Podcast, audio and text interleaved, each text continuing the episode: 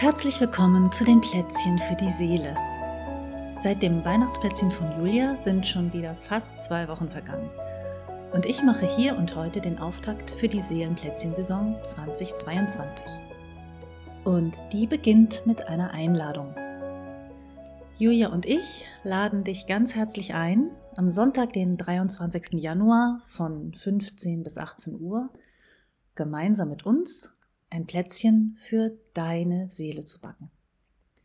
Und zwar geben wir einen Live-Zoom-Workshop, bei dem du dich gemeinsam mit uns und ein paar anderen Menschen in einem persönlichen Rahmen mit der Frage beschäftigen kannst, hm, welche Zutaten braucht eigentlich das Plätzchen für meine Seele?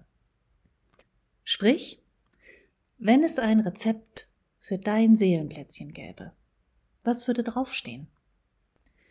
Julia und ich teilen unsere Erfahrungsschätze mit dir und geben dir Anregungen und Impulse, damit du zum einen möglichst genau für dich formulieren kannst, was du für dein Wohlbefinden brauchst und zum anderen herausfinden kannst, was es in dir und in deinem Leben unter Umständen für Hindernisse gibt, die immer wieder dafür sorgen, dass du dir nicht das erlaubst oder gönnst, was du brauchst.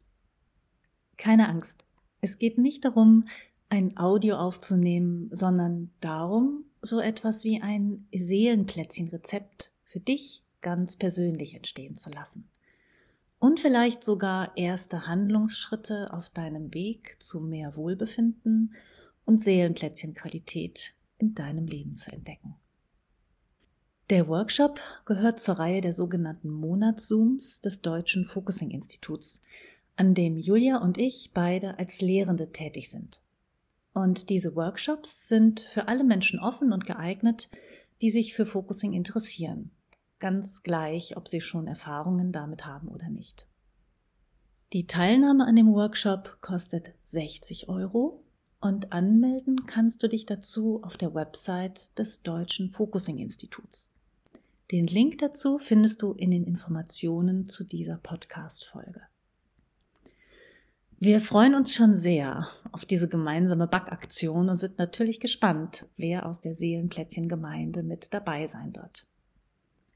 Vielleicht hast du ja direkt schon Lust bekommen, dich heute oder in den nächsten Tagen mal mit einer Tasse Tee oder einem Kaffee in Ruhe hinzusetzen und dir ein Rezept für dein Seelenplätzchen zu schreiben.